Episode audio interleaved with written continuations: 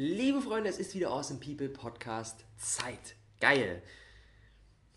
Ich bin gerade dankbar dafür, wieder zurück in Berlin zu sein. Es ist einfach meine Heimat, es ist einfach so schön hier. Jetzt beginnt langsam der Sommer. So Mai, Juni, Juli, August, das sind einfach so die magischen Momente in Berlin. Das ist so schön. Ich freue mich so krass auf den Sommer hier in Berlin und es ist einfach wundervoll. Nach all den krassen Reisen, seit letzten, letzt, letzten Oktober, Ende Oktober waren wir so viel unterwegs. Bali, Australien, Neuseeland, Marokko, Venedig und jetzt wieder zurück. Back in Berlin, back in my. So schön. You can't wait on their support. Sometimes you just gotta run and look behind you and say, everybody who wants to run, run. But I can't stop running because you're not running with me. Listen, listen to me, hear me. You can't stop chasing your dream just because somebody in your life won't chase it with you. You can't stop believing in yourself just because somebody in your life won't believe in you. You can't stop chasing the dreams of your life just because when you know when you do it, you're gonna have to do it all by yourself. Heute möchte ich mal gemeinsam mit euch über ein Thema sprechen, das mir oft vorgeworfen wird. Und zwar, ich sei zu unstetig. Ich ziehe nichts komplett durch. Ich ändere zu oft meine Meinung. Wir hatten gestern ähm, hatten wir ein sehr, sehr produktives Meeting mit ein paar coolen Leuten zum, zu unserem Awesome People Space. Und zwar waren einige dabei, die sich in, der, in dem Bereich sehr, sehr gut auskennen ähm, und äh, uns einiges an Feedback gegeben haben.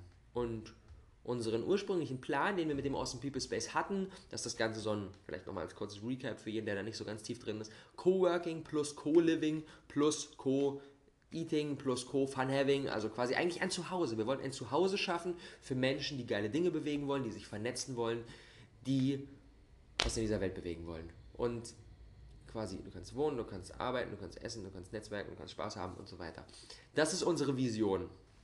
Und langfristig, so über die nächsten zehn Jahre, wollen wir weltweit Anlaufstellen schaffen, wo du einfach hinkommen kannst und weißt, okay, da sind geile Menschen unterwegs, da finde ich direkt Anschluss und wenn ich jetzt mal übers Wochenende einfach nach Paris fahre, dann kann ich genau dort Leute kennenlernen. Das ist so diese, lang, diese ultra langfristige Vision. Und jetzt geht es darum, die ersten Steine ins Rollen zu bringen und den Start zu machen. Und deswegen haben wir uns da, da einfach mal dazu committed, im August diesen Jahres, also jetzt in zweieinhalb Monaten, das erste Space in Berlin aufzumachen. Und in Anbetracht der Tatsache, dass in den letzten, in den letzten Wochen, auch jetzt wie wir auf Awesome Formel Tour waren, so viel begeistertes Feedback zum Space kam und jetzt mittlerweile schon vier Leute gesagt haben, ey, ich würde da, würd da fest einziehen, ich habe da Bock permanent zu wohnen, haben wir gemerkt, wow, da ist so ein Bedarf. Das heißt, wir schrauben das, was wir uns ursprünglich geplant haben, ein bisschen weiter nach oben, wenn wir merken, da ist richtig Bedarf. Und waren jetzt ähm, vor dem Meeting gestern Abend so auf dem Stand, dass wir gesagt haben, ja, so acht bis zehn Zimmer wäre geil. Dann haben wir ähm, irgendwie so sechs, sieben Zimmer, die wir permanent vermieten und die restlichen sind dann temporär. Da kann man dann übers Wochenende einfach mal hinkommen. Und dann drei große Coworking Space Räume und dann eine große Küche und ähm, natürlich noch sanitäre Einrichtungen und dann noch ein Videodrehraum. Und das heißt, letztendlich sind wir dann irgendwie so bei 250 bis 300 Quadratmetern. Und ähm, das Ganze kostet natürlich richtig Aschen. Da haben wir gestern gemerkt, okay, das Ganze ist nicht so simpel, das ist nicht so easy. Insbesondere wenn wir versuchen, Wohnen, also quasi privat genutzte Räumlichkeiten, was einfach der Fall ist, wenn jemand dort über einen längeren Zeitraum wohnt, plus gewerblich genutzte ähm, äh, Flächen, was dann Coworking Space ist, miteinander zu kombinieren, ist super tricky. Außerdem für uns auch natürlich ein erhebliches finanzielles Risiko. Wenn wir eine Location für die nächsten Jahre fix an der Backe haben, die einfach mal 5000 Euro Miete kostet, ist es einfach schon ein Step.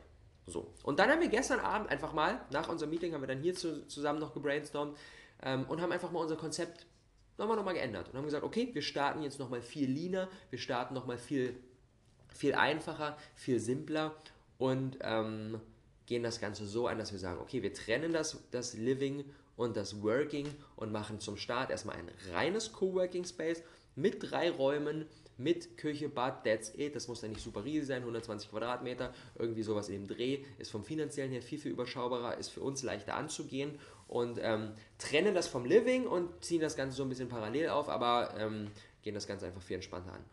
Und da sagt jetzt jemand so, ja, ey, Robert, ey, du hast doch letzt... Sorry, Berlin ist on fire. Da, äh, letzte Woche hast du noch gesagt so und jetzt bist du wieder so und dann nächste Woche vielleicht wieder komplett anders. Du musst doch mal jetzt hier einen Stiefel durchziehen.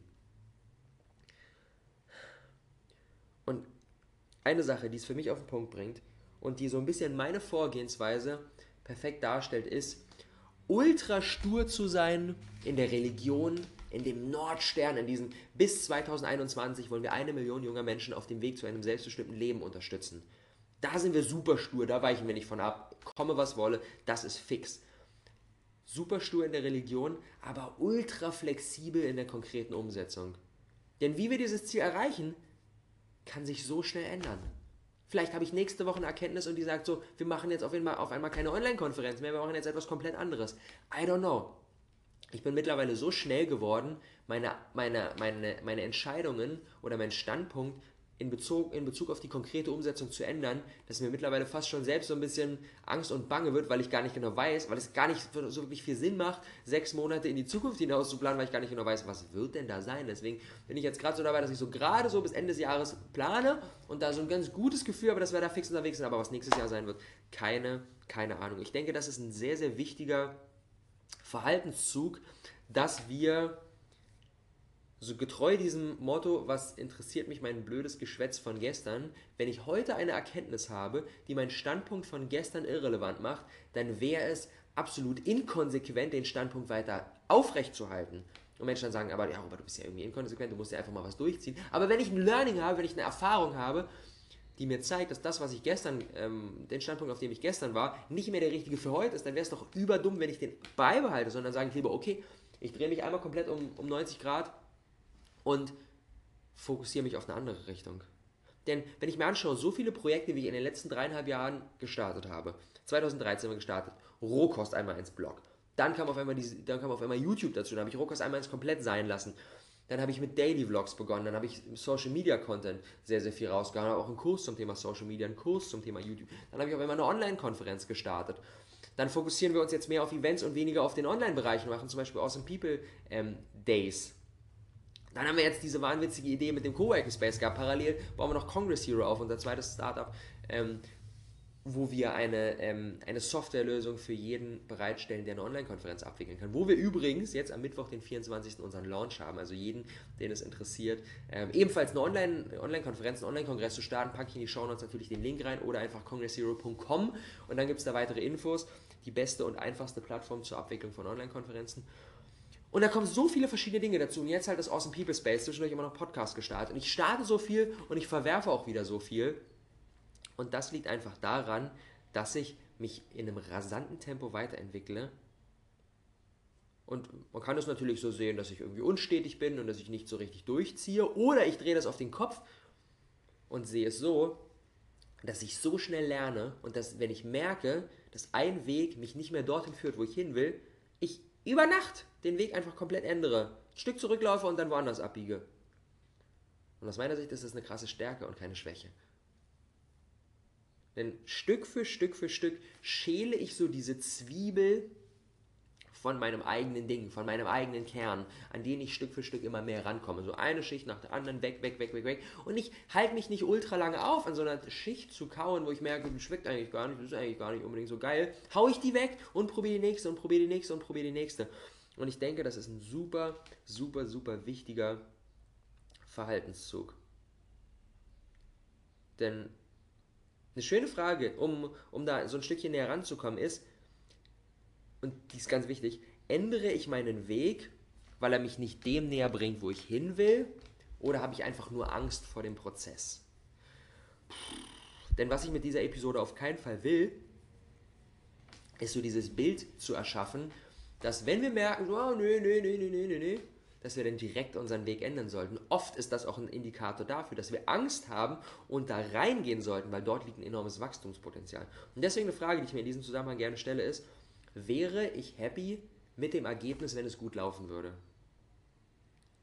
Und da merken wir dann recht schnell, sind wir auf dem richtigen Weg oder nicht. Zum Beispiel, als ich Anfang 2015 in der Situation war, mich zu fragen, hm, und im Rohkost einmal eins irgendwie, ich merke, Ernährung ist nicht mehr so ganz mein Kern. Ich will mich eigentlich eher auf diesen, auf, auf, auf was anderes fokussieren und will Menschen dabei helfen, Mindset weiterzuentwickeln und ein Business zu starten. Und Ernährung ist jetzt für mich einfach so ein bisschen durch. Und da dann die Frage, okay, ist das jetzt eine Sache, die ich aufhören sollte oder nicht? Und da stelle ich mir die Frage, wäre ich happy mit dem Ergebnis, wenn es gut laufen würde? Wäre ich happy, wenn der Blog weiter boomen würde und ich Leute reinhole und es einfach richtig krass, ein richtig krasser Erfolg oder der größte deutschsprachige Rohkost-Blog werden und einfach da richtig viel rocken? Wäre ich dann happy mit dem Ergebnis? Nicht komplett, weil ich merke, ich bin immer noch nicht an meinem ganzen Kern dran. Das, was für mich darunter liegt, ist noch mehr. Dementsprechend weiß ich, es ist die richtige Entscheidung, das zu verändern. Auf der anderen Seite, anderes Beispiel, ich habe jetzt, oh shit, heute ist schon, sind nur noch ein paar Tage, am Samstag, den, was ist das, der 27. glaube ich?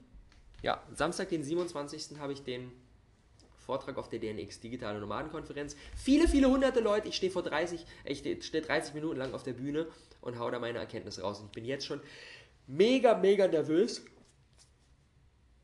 Und da könnte ich natürlich jetzt auch an den Punkt kommen, dass ich sage, okay, hm, nee, ich, nee, ich habe da nicht so Bock drauf und deswegen ändere ich meinen Weg und deswegen mache ich das nicht. Und auch da wieder die Frage, wäre ich happy mit dem Ergebnis, wenn es gut laufen würde? Fuck, yes. Wenn ich den Talk rocke, und alle happy sind und alle eine geile Zeit hatten währenddessen, dann bin ich verdammt nochmal richtig happy. Und das zeigt mir, da liegt eigentlich eine Angst dahinter, die ich crushen muss und nicht die Tatsache, dass es nicht mein Weg ist. Und da brauchen wir einiges an Fingerspitzengefühl, da gehört einiges an, an Self-Awareness dazu und ich glaube, das kommt einfach mit der Zeit, dass wir äh, immer schneller merken, so ja, ist es ein Weg, der für mich sinnvoll ist zu gehen, weil da eine Angst ist, die ich crushe, oder ist es einfach nicht mein Weg und ich sollte ihn so schnell wie möglich droppen. Wenn dann Angst ist, immer durchgehen und wenn wir feststellen, dass es doch nicht der richtige Weg ist, dann immer ändern. Was für mich darunter liegt, ist ganz klar, Dinge nicht per se als Schwäche anzusehen, und sich das auch nicht von anderen Menschen einreden lassen, was sehr, sehr schnell passieren kann.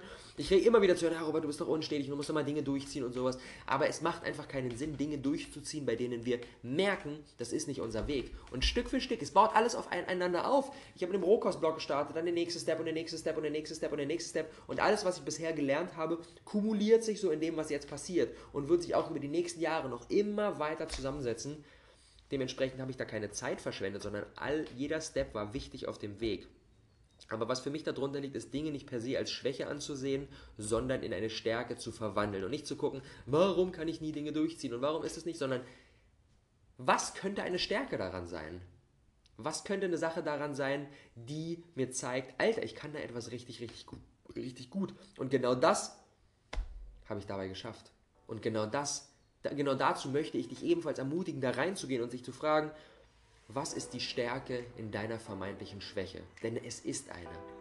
Alles hat zwei Seiten einer Medaille und es ist immer die Frage, auf welche fokussieren wir uns. Fokussieren wir uns auf die Schwäche oder wandeln wir sie in eine Stärke um und nutzen sie für uns? Es ist möglich.